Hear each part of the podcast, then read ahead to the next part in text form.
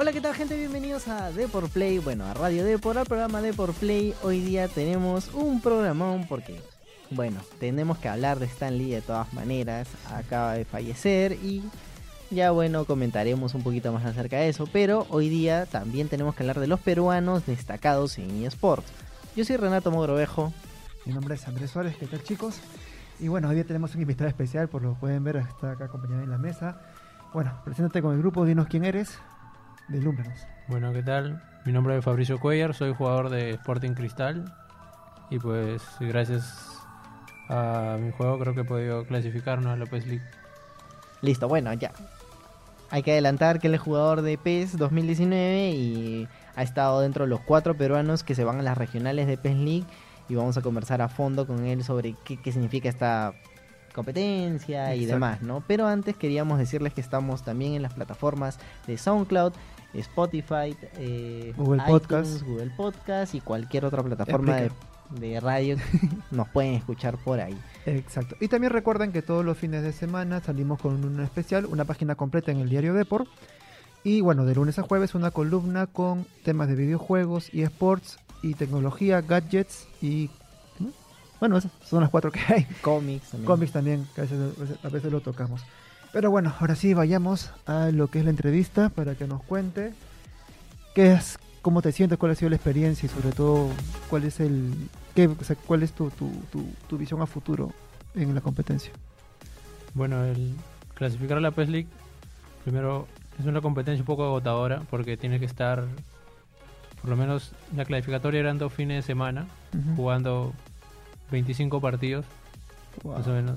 Y pues era prácticamente en un día los juegas, prácticamente, pues porque se abren de 10 de la mañana a 10 de la noche. Y todas las esas así. horas tiene que estar... Claro, o sea, tú puedes jugar más de 25 partidos en total. Pero te cuenta tus mejores, tu mejor resultado en los mejo- en tus 25 partidos seguidos. O sea, es decir, tú juegas, por ejemplo, 50 partidos y tu resultado puede estar entre el entre el 2 y el 26, más o menos, no, no necesariamente es uno de acá, otro de acá, ¿no? Claro. Una Pues- pregunta, ¿cuánto tiempo ha demorado la competición esta de la para llegar a las regionales de la PES League? O sea, asumo que es el clasificatorio de Perú. Sí, eh, bueno, un mes, exactamente un mes. Exactamente un mes. O sea, todo el mes de octubre. Sí, sí, Han, han estado jugando todo el mes de octubre. Entonces, sí, a ver, todo el fin cuéntame. de semana. me comentabas tú que estabas en el Sporting Cristal. ¿Cómo así el Sporting Cristal se anima Pues, a, a trabajar con ustedes? Claro, De hecho, el primer este fichado, como se puede decir, por Sporting Cristal es Segole. Ujú. Él es como que antes de que sea el, el equipo Sporting Cristal, él era el, como la figura individual. O sea, no existía el equipo. Después se le propuso la idea a Segole de formar un, un clan, ¿no? Para participar en el torneo de clanes, como. Sporting Cristal. Entonces Segole, que es el capitán, él es el encargado de, de formar el equipo. Entonces, pues él ya con algunos jugadores que conocía y a mí también me avisó y todo eso, y ya podemos formar el equipo, ¿no? Para jugar por Sporting Cristal. Ahora una consulta, siempre me llama la atención sobre cuando los peruanos llegan a, a una competencia tan grande como la PES League y que tú estás destacando en esto, ¿es realmente difícil conseguir gente competitiva para, el, para las competencias internacionales? Porque siento como que está un poco la visión que los eSports en el Perú son un poco, digamos, eh, más amateur que profesional. En cambio, tú que estás metido en el rubro, ¿puedes decir que realmente es muy fácil conseguir un equipo y armarlo bien y tener gente competitiva? Eh, bueno, en la PES League, o sea, si te refieres en la PES League, se juega uno versus uno. Ahora, en, acá en Perú se hace el torneo de clanes, cosa que no se hace en la PES League. O sea, en, en el, en el Perú, en la Liga Peruana, de PES se hace torneo de clanes donde juegan 5 versus 5. Pero en la PES League es uno versus uno. Claro. O sea, no necesariamente tienes que pertenecer a un equipo eSport para poder participar o para poder clasificar. Se hace el cooperativo 3 versus 3, pero no necesariamente tampoco tienes que ser de un equipo de eSport. Puedes hacer un equipo con tus patas de barrio y, y poder clasificar, ¿no? Pero el nivel de, un, de tu patas de barrio... O sea, Sí, obviamente no, o sea, obviamente es muy difícil que, que tres de un, de, de un barrio pues ganen, ¿no? O algo así, ¿no? Usualmente se juntan entre los mejores, ¿no? Uno por acá, por allá, así. ¿Y qué es lo que debe hacer uno para destacar? Para llegar a... O sea, una persona que te está viendo ahora diga, pucha, ¿cómo puedo llegar al nivel competitivo que tú tienes si es que no juega es todos los ganar. fines de semana Hacer- con los patas de su barrio, ¿no? Por, por ejemplo, al comienzo, cuando yo jugaba desde muy pequeño y, y pues destacaba ¿no? en mi barrio, ¿no? Como al comienzo, pero uno tiene que conocer el nivel que hay pues en Lima, no necesariamente porque porque seas el mejor en tu cuadra vas a ser el mejor, ¿no? En la competencia. uno también piensa eso, ¿no? De pequeño, pero yo comencé buscando por, por internet los, los torneos que se hacían, ¿no? En Face, así. Claro. Y pues ya uno va a, a los torneos donde se concentra una gran cantidad de personas y ahí realmente ves el nivel que tienes, ¿no? Y ver en cómo estás y pues qué puedes hacer no para mejorar porque viendo también aprendes bastante y aparte y perdiendo sobre todo contra los que más saben jugar aprendes bastante Y una pregunta, si te preguntamos por el más bravo del Sporting Cristal, ¿a quién dirías? ¿Tú o Ivo? Ivo pero yo creo bueno Ivo ha sido el último campeón no De la. PES. de, del, Del del Juega PES. PES. de hecho tiene un gran mérito eso ¿Competiste en el Juega. PES? sí pero yo llegué hasta octavos de final me parece octavos de final. sí Porque Segole también se quedó en el camino, ¿no? Sí, por ahí más o menos. Pero sí, e- ese, co- ese torneo es un poco más complicado, incluso porque es, o sea, con, con, Con gente de. América también. O sea, el Claro. juega peces es un torneo que convoca a los mejores jugadores del continente. Sí, me acordaba que cuando fui al Juega PES también había gente de River ahí, de había un- clanes de Brasil Sí. que habían ido a, a visitar. Uf, qué barbaridad. O sea, lo que me llama la atención, la atención es que no solamente es el jugador solo, sino que Increíble. llevan hinchada también. Increíble. Sí. Y entre ustedes también am- anotan un gol y todos gritan. sí, sí, sí. La Apoya. hinchada influye bastante también en el partido. Uno tiene que O tener sea, bastante tú, tú dirías, gritarle el gol a tu rival, o sea, también ayuda a bajarlo un poco. Sí, de hecho tampoco se puede considerar como una falta de respeto en el torneo gritarle, o sea, de frente, como mirarle a la cara y gritarle el gol, ¿no? O sea, a veces, a veces incluso te pueden tarjar- sacar tarjeta amarilla por hacer ¿Por eso, hacer ¿no? eso? Sí. Uno puede gritar, pero, o sea, gritarle a la pantalla o gritarle al público, pero, o sea, de verdad, o sea, mirar a tu rival y como que Gritárselo en la cara. gritarse en la cara puede hacer que el otro reaccione mal también, ¿no? Como que incitar a, a que pase algo. Bueno, entonces nos Como comentabas que, a ver, el camino para un nuevo jugador. O sea, a ver, tú comenzaste buscando torneos por internet y co- luego conociste al, a la Liga Peruana de PES. Sí, Y te uniste al grupo. claro. Y ahí comencé con los torneos y ¿Y cómo conociste Sí. a Segolek y el Jale para el Cristal? Pues de comencé primero en un clan, después en el CLP que estuve como, como tres años más o menos, después ya quise cambiar a otro equipo, ya pues ya fui a Breakers y después ya de Breakers ya como que ya más o menos iba haciéndome un espacio no entre los que entre los que destacan, ¿no? Y pues ya a Segole lo conozco por por el mismo juego, ¿no? Por por el por el contacto en los torneos y esas cosas, ¿no? Después ya nos decimos amigos y eso y y ya después eh, tengo, tengo la suerte de, de formar clan con él, ¿no? Es una trata de contactos también, ¿no? Sí, Esa en parte también es son las dos cosas y de hecho bastante suerte, o sea, me imagino que hay gente que también la rompe, pero no tiene, digamos, la iniciativa que tú tienes y la ganas de buscar torneos para seguir superándote en el videojuego. Lo que sí me llama mucho la atención y es una cuestión que siempre me gusta preguntarle a los eSports es a los que son profesionales, es hasta qué punto eh, tú tienes algún equipo preferido para jugar en, en el en el PES, o sea, ah, o sea, un- ¿cómo, cómo escoger mi equipo o algo así? Pues usualmente no, no se escoge mucho por afinidad, o sea, por qué equipo te guste más, sino pues es como qué equipo se adapta mejor al, al juego, a cómo está hecho. Porque usualmente, por ejemplo, el PES 18, que se era un poco físico el juego, ¿no? Aparte del buen toque, del buen toque, pues uno hacía muchas paredes por arriba, por ejemplo, con él un triángulo y pues tenías en el Manchester a Lukaku que, que de una te la podía definir o si les entrabas, ¿no? Algo así, ¿no? Claro. Depende del juego, o sea, cómo, cómo esté hecho o cómo, cómo es la manera, si se puede decir más fácil de, de ganar o algo así, es que la gente más o menos ya ve un equipo, ¿no?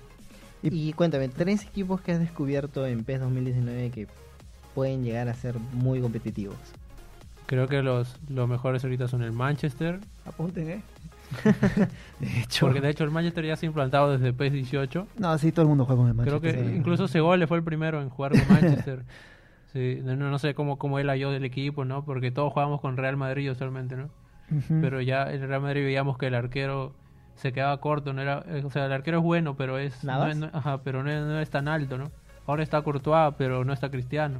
Entonces, pues, no, no, no ha influenciado, ha influenciado la Y salida la de Juventus Cristiano. con el cambio de Cristiano, ¿qué tal está? La Juventus es bueno, sí, pero Lo que no, lo único que no me gusta es el arquero un poco, porque tiene 85 me parece de media. Con la salida de Buffon, o sea, Sí. bajó el arquero. y- Porque me acuerdo que la Juventus en PES 2018 era como que el equipo que tenía la mejor defensa. Sí, Obviamente con Buffon ahí Claro. atrás en el arco, o sea, era un muro. sí, tiene muy buena defensa. Lo que no me gusta en el PES 19, de este- aunque la mayoría juega en- eh, con la Juve en este PES ahora, eh, es el, el medio campo. Por ahí no, no tiene un 10, no tiene un, un jugador que juegue de 10 o de MO, como se dice en el PES, ¿no? de media de, de, de medio centro ofensivo, ¿no? Ya, entonces, O para... sea, no, pero estaba dale. hablando de la Juventus. Sí. O sea, Dybala no es un 10 destacable. O sea, sí es, sí es, puedes hacerlo jugar de 10, pero por ejemplo, a mí, a mí me gusta ponerlo de delantero, Ah, porque no me gusta jugar con Mansukic, por ejemplo, porque es un delantero un poco tronco, así no fuerte. ¿no? me gusta, ma- yo soy, mi estilo de juego es bastante de, de hacer amagues, de hacer skills, así. Entonces, O sea, tú necesitas un. Neymar, tú necesitas Claro. un Messi ahí en, en Un Neymar campo. que, que, haga, que haga fintas, ¿no? Como se hace con el joystick derecho, bastante Claro. finta. Ok. entonces, de los tres equipos que has pedido tú, Tato, estamos hablando del Manchester, Manchester. Sí, Barcelona, por lo que me estás hablando. No, Manchester, Juventus y PSG me parece que son los tres que la gente escoge usualmente para jugar y los tres que, que hasta ahorita o que hemos encontrado en el juego que es más, Y más efectivos. Yo me acuerdo- Dale, dale. no yo me acuerdo que en, en PES 2018 se jugaba Bélgica, por Lukaku también. Sí, por tratarlo de... O sea, Lukaku era la razón de por cuál se escoge el Manchester en el Ah, ok. P18. Mm, ¿Se sigue escogiendo en PES 2019? El Bélgica, Sí. sí, pero no, no, no tanto, de verdad. Porque la mayoría juega con Manchester o con Juve. Esos son como que las... O, o eres Manchester o eres Juve. No, no, exi- Ah, no, no es que escojan tantos equipos, ¿no? ¿Y qué pasa cuando un- al final de un partido acaba siendo los mismos equipos? ¿Se puede jugar así? Ah, ¿dos Manchester? Ajá. Sí se puede, Claro, ¿no? Sí se puede, ¿no? normal. Pero no es incómodo porque o sea, es- estadísticamente o sea, es, es el mismo equipo. De hecho, puede ser una estrategia, ¿no? Jugar con O el sea, mismo es el equipo que mismo el equipo, contrario. pero o sea, cada persona lo usa a su estilo, no, ¿no? sí, claro, pero digo, o sea, no tienes una ventaja decisiva porque, bueno, a menos que, no sé, me imagino que, o sea, si son dos equipos estadísticamente iguales, O sea, te refieres a que el equipo son parejos. claro. Pues claro, pero la diferencia la hace el jugador, Ah, ¿no? no, El sí, que lo controla. Eh, Además, lo- los jugadores también se cansan, los cambios son Sí, en importantes. este PES se nota bastante el cansancio. En este. PES, en este Sí, momento. eh, incluso me parece que, que, que demasiado ya se nota, o sea, como que pueden hacerlo correr un poquito más. Ah, ya, incluso con los nuevos parches, porque recuerdo que, bueno, ya hay nuevas actualizaciones del PES. ¿Aún sientes que sigue, hay, Sí. hay cosas por mejorar todavía? Sí, creo que sí, a veces los jugadores como que en una jugada que hay un rebote, algo así, se puede quedar un poco to- atontado así por la pelota, así, o no agarrarla bien, pero de ahí creo que ha mejorado bastante también lo de los arqueros que estamos pidiendo bastante, porque se, han- se quedan clavados prácticamente en el arco y ahora ahora ya salen, ¿no? Claro. Aunque hay arqueros también, por ejemplo, como De Gea, que o sea, ya salía sin antes del parche y ahora sale más todavía. Wow. O sea, como que a veces puede ser una ventaja para Claro. porque a veces delantero queda mano a mano y el arquero al toque se la, se la corta. O también puede ser una desventaja porque dando pase, pase el arquero a veces regala su palo y tanto salir. Entonces uno por ahí, un buen tiro que sea bien colocado puede ser gol. Ahora, eh, me imagino que estás en un momento decisivo, que estás ya mentalizándote para el torneo de la PES League. ¿Cuándo va a ser? Sí. El esa 15 de diciembre, sábado 15 de diciembre. Sábado 15 de diciembre, o sea, ya en un mes. Sí, En un mes ustedes estarán viajando a dónde? Argentina, Buenos Aires. Argentina, Buenos Aires. ¿Qué se siente? ¿Qué se siente representar al Perú en un deporte realmente nuevo para nosotros? Eh, O sea, es diferente sentir que uno representa, no sé, en atletismo, ¿no? Ya es algo que todo el mundo conoce. Pero- La verdad es la primera vez que, que logro clasificar, clasificar a, a la PES League. De hecho, en el, en el Perú también se hacen, hacen torneos nacionales para clasificar a un torneo en Brasil, pero no, no es la PES League, pero es Claro. un torneo muy importante en Brasil. Y pues ahora que, que voy a viajar ¿no? Junto con Jonah, creo que se siente bastante la, la confianza que hemos ganado por, por haber no llegado hasta ahí, ¿no? Bueno, yo creo que Jonah tiene una Sí, yo, como una tarea pendiente, ¿no? Porque Claro. luego de haber quedado tres en el mundo, Wow. PES la temporada de PES 2018 no fue del todo buena para él. Y ahora con PES 19 él ya como que se reintegra, pero luego tú le ganas. o sea, tú le has ganado la final a Jonah, Sí, aunque es un jugadorazo. Sí, le gané 4 a la final, aunque no, no había diferencia de quién queda primero, quién queda segundo, porque los dos, o sea, los dos Claro, primeros los clasificaban. ¿no? Sí, claro. Pero igual dijimos, Jonah, hablé con Jonah, igual había que jugar el partido, ¿no? Y dije, ya, pues, como para ir conociéndonos un poco más el partido, cómo jugábamos los dos o ayudándonos, ¿no? Y al final pude ganar 4-2. pero igual los dos, no, así haya ganado y él haya perdido, igual nos vamos con la misma alegría los dos de haber clasificado. Mm, Exacto. Ahora que, ya para cerrar un poco la entrevista, querías saber. Imagínate que ahí en la cámara nos está viendo, no sé, el empresariado nacional que puede invertir en los eSports. ¿Tú qué crees que le hace falta para un competidor profesional como tú, como un deportista cualquiera que busque sponsors? ¿Cuál es la cuál es lo atractivo del, del rubro en el que estás para poder destacar y así el, los eSports nacionales pues puedan destacar en el mundo, ¿no? O sea, se refiere a qué es lo que nos hace falta a nosotros. Creo que pues, la iniciativa de que los de que los equipos están formando sus eSports así como San Martín, como Cristal o como Cerrato. Creo que eso debería seguirse fomentando, ¿no? Por ejemplo, en Brasil hay muchos equipos que tienen sus sus divisiones eSports, en. Europa también. Creo que Perú también debería seguirse fomentando eso, ¿no? Porque es te, te abre las puertas, ¿no? Como se dice, a que te reconozcan internacionalmente. Porque, A nombre de marca, Ajá. claro. Porque no es solamente ser una persona que juega en su casa y, y ya y destaca ahí, ¿no? En, en Lima nomás en algo, ¿no? Eh, incluso como la Liga Peruana de PES está licenciada por Konami, o sea, está avalada por Konami, reconoce que, que existe. Pues eso también nos ayuda un poco, ¿no? A, a salir, ¿no? Claro. Y los torneos eh, más importantes como la PES League tenemos como que un cupo para las regionales, ¿no? Antes era competir entre todos los de América igual online y pues que salga por ahí de América unos cuatro clasificados más o menos, ¿no? Ahora ya Perú prácticamente tiene su cupo asegurado en la regional y poder competir, ¿no? Aparte hay bastante nivel en Perú. Creo que en el país donde parece que hay más, más, más niveles en Brasil, pero después seguimos nosotros ahí nomás. O sea, los Perfecto. países más fuertes diríamos que es Brasil, Perú y luego Brasil, quién? Perú, de ahí podría venir Argentina Argentina. y. Chile después. Wow, es bueno. Bueno, lo que yo le digo a todo el mundo que me pregunta acerca de los eSports es una industria que no es que la tengas que aceptar o negar.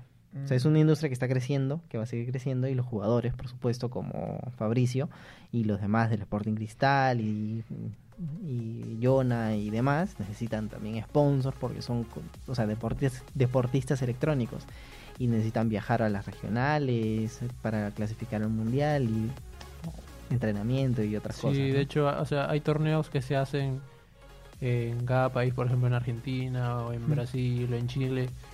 Y pues no necesariamente son torneos de Konami, no son torneos de las ligas. Y si, y si uno quiere participar, pues tiene que pagar de, de su dinero para poder viajar y todo eso, ¿no? Y no, no es tampoco algo que sea muy... Solo por Sí, sí, sí. indiscreción, y creo que ya podemos terminar con esa pregunta, es... Si quieres nos respondas, ¿ah? ¿El Sporting Cristal le está pagando el viaje? ¿O va a ser por tu cuenta? No, el viaje lo paga Konami. Lo paga con AMS. Sí, el viaje, la estadía, lo paga Konami. Pero para llegar a ese viaje, para llegar a ese viaje pagado de Konami, sí hay una inversión propia o, del club.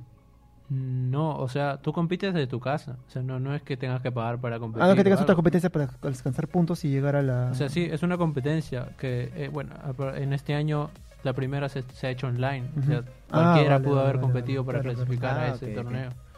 No es que tengas que ir a otro lado Ah, o sí, viajar claro. a otro lado para, para llegar allá, ¿no?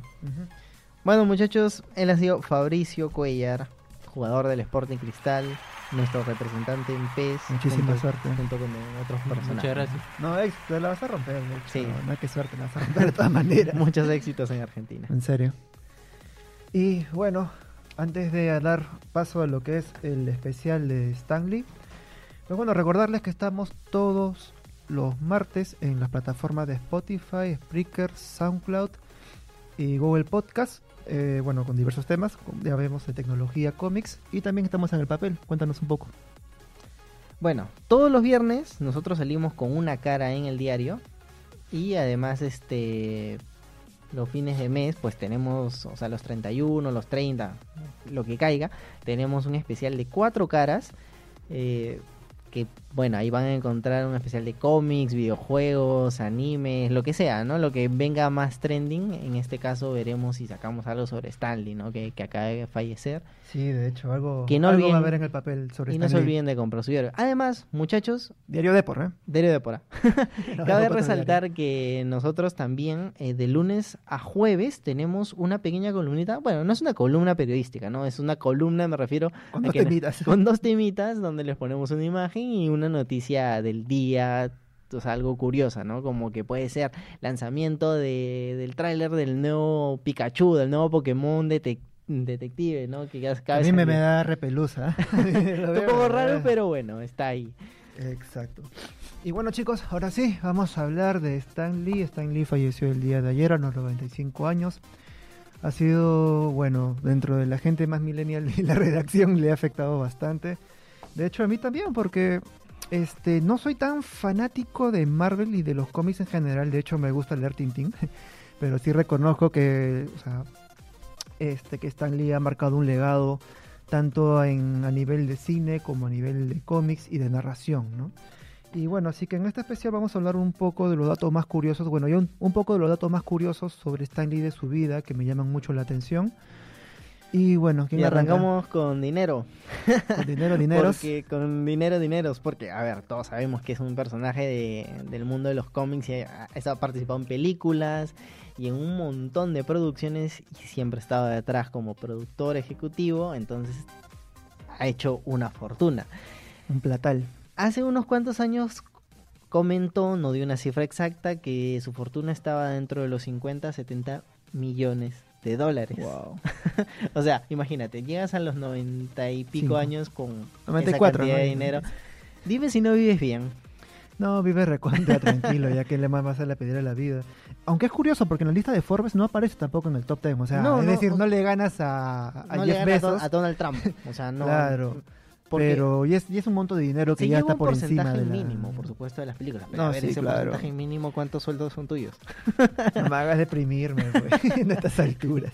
Bueno, bueno, las películas de Marvel, este, hasta lo último que se sabía recordaron 2.400 millones de dólares, de lo cual un porcentaje mínimo se lleva a Stan Lee, ¿no? Y, otros ejecutivos detrás de Marvel, que él no es el único cabeza, ¿no?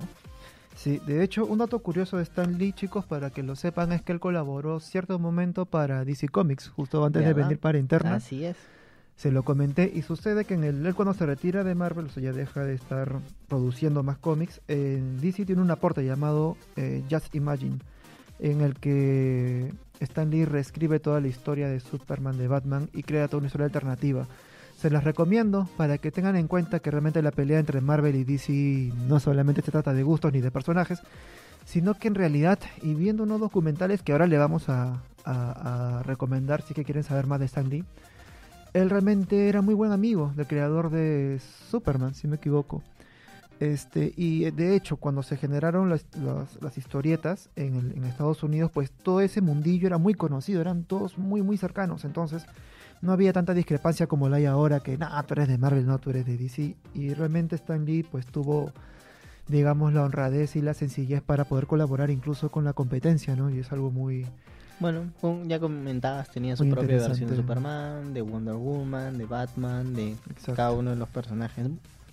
Eh, Es que, me bueno, Era los pena el hecho de 60, comentar eran los eso. 70, era una época bastante donde ya lo liberal se vivía a flor de piel. O sea, eran, entre muchas comillas, lo- los nuevos hippies, ¿no? Entonces estos es muchachos eh, crearon una industria desde cero, así como actualmente se está, están creciendo los eSports, ellos hicieron crecer el mundo de los cómics hasta lo que son ahora, ¿no? Y ahora, y bueno, ya los cómics quizás no se leen con tanta frecuencia, pero ahora los vemos en películas, en Sí. series, o sea, Marvel sigue explotando lo que son este series de Netflix, ¿no? Por ejemplo. Exacto. ¿Algún otro dato curioso? Bueno, otro dato curioso eh, que quizás les vaya a interesar es que el director Joe Rousseau de Avengers 4, uno de los hermanos, en una entrevista con RBC Radio, no, perdón, con la BBC Radio comentó que Stan Lee le gustaba viajar mucho. Entonces, por temas de tiempos, lo que decidieron fue grabar eh, algunos cameos antes de tiempo, antes de la grabación original, del rodaje original donde van- iban a estar todos los actores. Y posiblemente, eh, según los rumores, aparecerá en Avengers 4. O sea, lo veremos una No, sí, ya vez. está grabado eso. O sea, me imagino que se habrá sido las primeras escenas para grabar, ¿no? Debido a su delicada, a su, a su salud, es decir. Claro. Ya O sea, está y- recontrahecho eso. Y bueno, también podría ser una de las víctimas de Thanos, ¿no? una de las últimas víctimas de Thanos. Y, o sea, curiosamente, esta película Avengers 4 va a ser la, el cambio generacional, ¿no? De a los nuevos Vengadores. Y se le puede dar un- una despedida a Stan Lee junto con los héroes que salgan de la saga, ¿no? Que podría ser, podría ser, porque no se ha confirmado. Capitán América, Iron Man, Thor, eh, Hulk, o sea, ya de los viejos, ¿no? Exacto. De hecho, no me sorprendería, y de hecho esto me da un poco de miedo, imaginar así como su- sucedió con Princesa Leia en Star Wars, que a pesar de haber sido fallecida, la habían digitalizado su imagen para que aparezca en las cintas.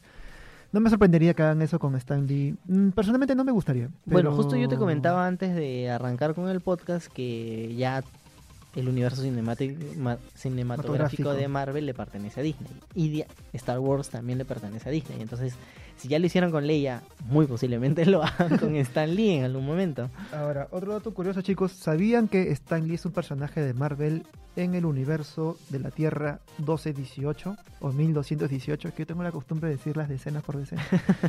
Eh, bueno, sí, en la Tierra 1218 Stan Lee es un personaje más y sucede que la Tierra 1218 es el mundo real, o sea, tal cual estamos viviendo ahora. Sí, chicos, ustedes también son un personaje de, de Stan Lee.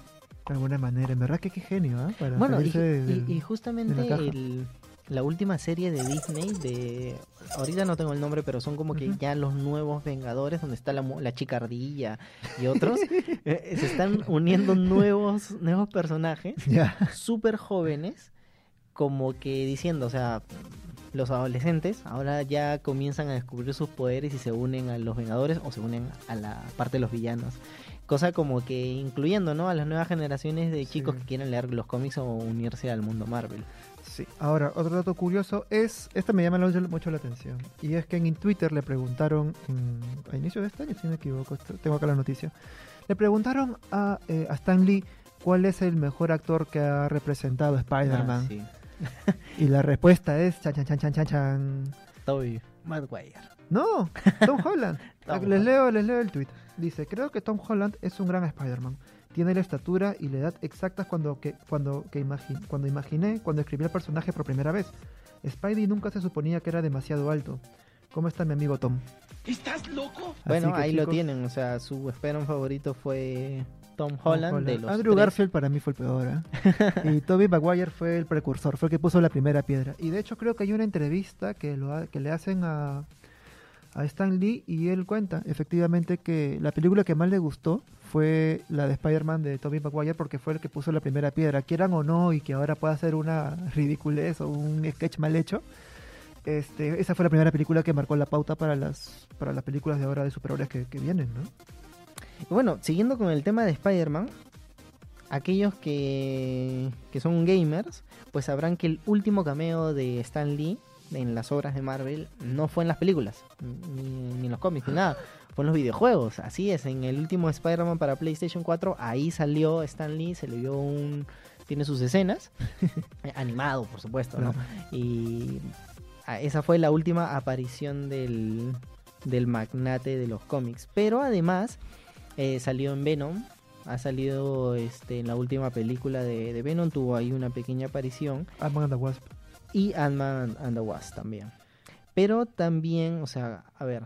Si ya tiene sus escenas grabadas para Avengers 4, la gran pregunta es, ¿también tendrá, tendrá sus escenas grabadas para Capitana Marvel? Posiblemente, posiblemente porque se viene un poco ligeramente antes que Avengers 4, entonces a lo mejor ya había grabado todas las escenas Unos tres meses, ¿no? para las dos películas. Aproximadamente tres meses de diferencia. Y se cree que esa ya sería como que la última, ¿no? La última grabación mm, en donde va a salir Stan Lee, pero quizás, y es lo que lo comentaba André, lo veamos en, en películas animadas. Como por ejemplo Spider-Man Into the Spider-Verse, Verse, que trata parece. de Miles Morales. Ahí seguramente va a aparecer, va a tener un cameo animado. Y en otras películas animadas también va a salir. Ultimate Verse, no, en Ultimate Verse, en este, Ultimate Spider-Man, en la serie de televisión también tiene un cameo. De hecho, chicos, entran a la página de Deport Play, hay una nota de todos los cameos de Spider-Man, de Spider-Man, de todos los Lee. cameos de Stan Lee. Y no solamente en las películas, sino también en series, programas y animaciones. Así que chicos, ahí lo tienen a la mano. Y lo que sí, bueno, ya antes de acabar con el programa, quisiera recomendarle dos documentales. De, bueno, un documental exactamente de Stan Lee y otro, un programa a partir de, de digamos, de las creaciones de Stan Lee como superhéroes, ¿no? Seguro que ustedes los habrán visto en cable. Tú tienes el nombre. Ah, bueno, verdad, yo tengo el nombre. Bueno, Superhumanos fue un- una serie de... History. De History, ¿no? Entonces lo que hacían era buscar eh, hombres o mujeres que tengan superpoderes, entre comillas, que, o sea, cualidades extrañas, ¿no? Como respirar bajo el agua durante tres minutos. Mm. Claro. Ya es un superhumano. O, o super elasticidad, superfuerza, cosas así por el estilo. Como que buscando los superhumanos de la vida real, ¿no? Exacto, de hecho hubo una versión para Latinoamérica que lo hizo un argentino, no me acuerdo el nombre ahora, que era un mago. Eh, y sí, está buenísima. Y de hecho, cada vez que inicia aparece Stan Lee hablando de cuál es su idea de los, de los superhumanos y que cómo también se ha inspirado en esas, digamos, en estos casos excepcionales, ¿no? Para crear sus personajes favoritos que ahora lo tienen a la mano. El Y- otro documental. El otro documental se llama Con un gran poder o With a Great Power, donde habla ya de su vida. Sí, de hecho yo lo he visto, chicos, eh, se los recomiendo, es buenísimo. Habla tanto de su vida personal, profesional cuando inicia, de su servicio en la Segunda Guerra. Él no combatió, o sea, no, no fue un Glorious Bastard que, que acabó con todos, pero sí dedicó su trabajo al arte y creación de propaganda para el gobierno estadounidense. Y un tema especial, bueno, ya para los más románticos, es el caso de su relación con su última esposa que bueno, en realidad es bastante romántico y cuenta él cómo utilizaba incluso su ingenio tanto en las historietas, que en realidad también lo aplicaba en sus relaciones personales. Y ese aspecto de cómo es él en la vida íntima también es muy, muy, muy revelador de, de Stan Lee. Bueno, muchachos, ya saben, pueden seguir este documental o la serie para que lo conozcan un poquito más para ver cómo era este esta leyenda de los cómics. Y nada más, muchachos, hemos terminado el programa de hoy de Deport Play de Radio Deport, pero no nos vamos sin antes decirles que estamos muy agradecidos por todos los comentarios que nos dejan y por supuesto nos pueden recomendar algún tema para escribir en el diario a través de Instagram y Facebook que nos pueden encontrar como Deport Play. Y recordarles que este programa está en Spotify, en SoundCloud, en iTunes, en Spreaker y en muchas otras plataformas, en cualquier plataforma que ustedes escuchen podcast y radio Exacto. por internet. Y también no se olviden del diario Depor, que aparecemos de lunes a viernes. Ya podemos decir lunes a viernes. Lunes a viernes, con un especial los viernes. Eh, y nada, vamos a ver tecnología, cómics, historietas y todo lo demás. No se pierdan el especial de este viernes, que vamos a hablar un poco de Stan Lee. Y nada, lo demás es sorpresa, chicos. No hay que tirar toda la carne del parrillero de una vez. Y bueno, mi nombre es Andrés Suárez. Y yo soy Renato Mogrovejo y hemos estado, por supuesto, también agradecerle a Fabricio que ha estado con nosotros hoy día y nos vemos la próxima semana. Chao, chao, chicos. Chao, chao. Cuídense.